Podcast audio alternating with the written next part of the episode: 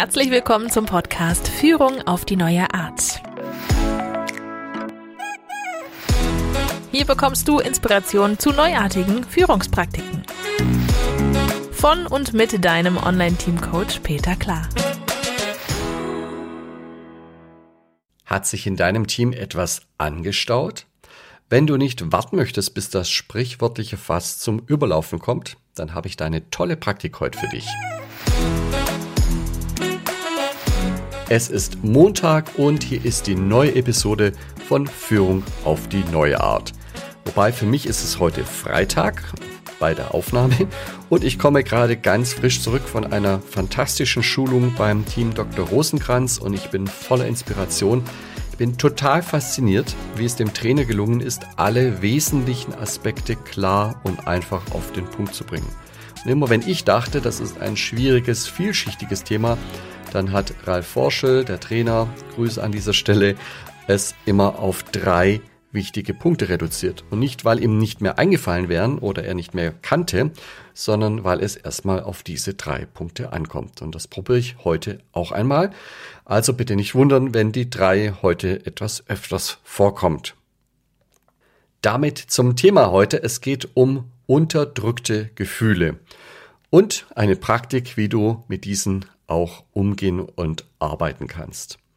Stell dir vor, eine Person im Team beharrt ständig auf ihrer Meinung und die steht vielleicht sogar alleine mit dieser Meinung da. Man hat schon alle möglichen Argumente ausgetauscht. Äh, Im Prinzip ist die Sache auch für alle klar, bis auf diese eine Person und die möchte von ihrer Meinung nicht runter. Und jetzt kann man diese Diskussion noch stundenlang weiterführen und ganz viel Zeit damit verwenden, etwas zu diskutieren, was sinnlos ist. Ja, das wird kein Resultat erzeugen. Das merkst du wahrscheinlich auch. Und offensichtlich ist da etwas im Hintergrund, etwas nicht greifbares, etwas ohne Argumente, etwas nicht rationales. Und das ist eher auf der Gefühlsebene vermutlich zu suchen. Ja, und in dieser Situation kannst du dir vorstellen, dass alle Beteiligten unter einem gewissen Druck stehen. Wenn man jetzt anfängt und sagt, ja, wie fühlst du dich gerade, äh, ob das funktionieren kann, du kannst es ausprobieren, vielleicht funktioniert das auch, ähm, könnte dann aber auch sehr schwierig werden. Vielleicht fühlt man sich in dieser Situation nicht so wohl, um offen über irgendwelche Gefühle zu sprechen. Das könnte mit etwas Abstand etwas besser gelingen. Und da kommt diese Praktik ins Spiel. Die arbeitet nicht mit allen Gefühlen, die es da so gibt, sondern mit drei Grundgefühlen. Da ist sie schon die drei. Also Wut, Trauer und Freude. Mehr brauchen wir auch gar nicht. Wir machen regelmäßig einen Termin im Team, um über diese Gefühle zu sprechen. Das heißt, du lädst ein und durchläufst in diesem Termin drei Phasen. In der ersten Phase geht es darum, dass das Team Situationen aufschreibt zu diesen drei Grundgefühlen. Wann waren diese sehr stark für sie spürbar? Das dauert etwa fünf Minuten und wenn dann die Teammitglieder alle ihre Karten geschrieben haben, dann geht's weiter mit der Phase zwei. Das heißt, da werden die Karten aufgehängt, am besten zugeordnet zu diesen Grundgefühlen Wut, Trauer, Freude. Was war da? Und das Team schaut sich das an und äh, schaut mal, ob sie diese Situationen nicht sogar gruppieren kann. Ja, und wenn man diese Themengruppen gebildet hat, dann kann man in die Phase 3 übergehen. Und hier kann man dann diese einzelnen Themengruppen besprechen, jeweils mit drei sehr einfachen Fragen. Die erste Frage lautet, was fällt euch auf?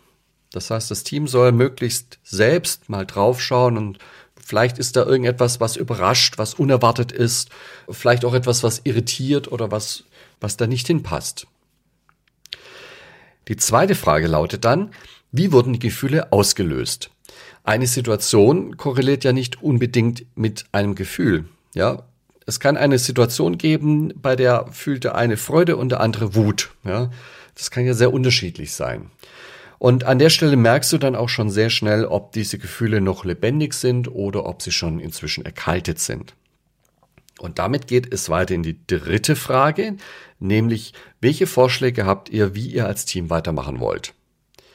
Und diese letzte Frage finde ich mit das Beste an dieser ganzen Praktik, weil es eben die Verantwortung im Team lässt. Es gibt jetzt nicht die Führungskraft, die sich das alles anhört und dann alle schauen die Führungskraft an und erwarten, was machst du jetzt damit und helf uns und, und rette uns, ja, sondern das Team überlegt sich selber Möglichkeiten, wie sie damit umgehen können.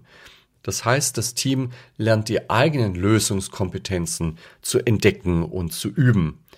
Wenn wir Störgefühle haben, dann ist das ein sehr wertvoller Indikator. Dann läuft da irgendwas nicht ganz rund.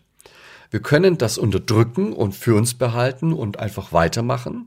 Ist aber vielleicht nicht so optimal. Besser ist es, wenn wir uns auch dort in die Verantwortung begeben und diese Störgefühle tatsächlich auch zeigen und öffentlich machen.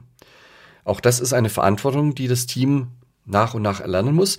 Die einzige Rolle, die du als Führungskraft oder als Coach übernehmen kannst, ist, dass du daran arbeitest, die Ängste und die Schwellen, das auszudrücken, zu senken. Und das geht am einfachsten dadurch, dass man es regelmäßig macht. Ja, alles, was regelmäßig ist, hat eine gewisse Natürlichkeit, eine gewisse Normalität. Wenn es da im im Team schon wirklich heftig knistert und du kommst daher und sagst, so, jetzt müssen wir mal die Gefühle aussprechen, dann wirkt das natürlich irgendwie, ja, äh, wie Therapie-Couch, ja. Und deswegen, je öfters du das machst, je regelmäßig du das machst, vor allem wenn du damit beginnst, wenn es vielleicht auch eine sehr ruhige Phase war, wenn gerade die Gefühle zwar da sind, aber eben auch nicht so extrem stark sind, umso einfacher ist es fürs Team, das auch mal zu thematisieren. Eine Frage möchte ich noch an alle mitgeben, die vor allem disziplinarische Führungskräfte sind, nämlich die Frage, ob dieser Termin gegebenenfalls auch ohne dich stattfinden sollte.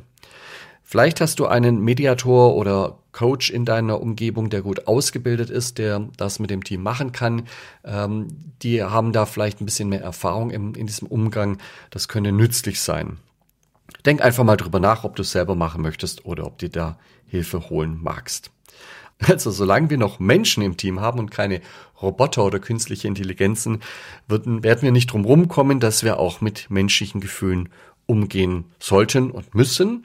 Und diese Praktik ist da eine kleine Hilfestellung dafür. Also du merkst schon, diese Praktik ist anspruchsvoll und gleichermaßen wertvoll, weil sie hilft, Dinge zu besprechen, die sonst möglicherweise zu lang Wellen schlagen. Und wenn du noch nicht so viel Erfahrung hast mit Beziehungsarbeit im Team, dann ist es vielleicht auch eine gute Idee, diese Praktik noch ein bisschen zurückzustellen. Gehst auf die Webseite, suchst dir eine andere Praktik aus und machst einfach was anderes diese Woche. Das war Führung auf die neue Art mit deinem Online-Team-Coach Peter Klar.